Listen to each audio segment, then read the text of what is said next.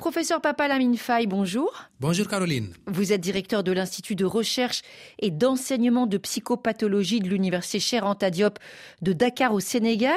Euh, dans quelle mesure, professeur, prendre du temps pour soi, se préserver des activités personnelles, eh bien, c'est important pour sa santé et aussi sa santé mentale? Justement, c'est une condition extrêmement nécessaire, sinon même obligatoire pour son équilibre psychologique, mais aussi son équilibre physique.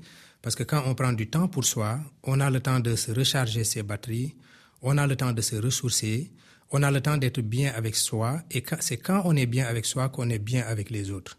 Et c'est la raison pour laquelle c'est primordial que chacun chasse prendre du temps pour soi, justement pour euh, avoir une vie de meilleure qualité et puis faire du bien aux autres aussi.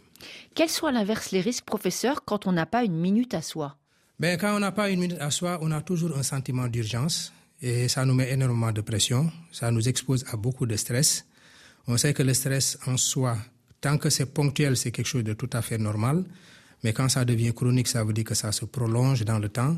À partir de ce moment-là, ça a des répercussions sur notre santé. Ça fragilise notre système immunitaire, ça nous expose à beaucoup de maladies.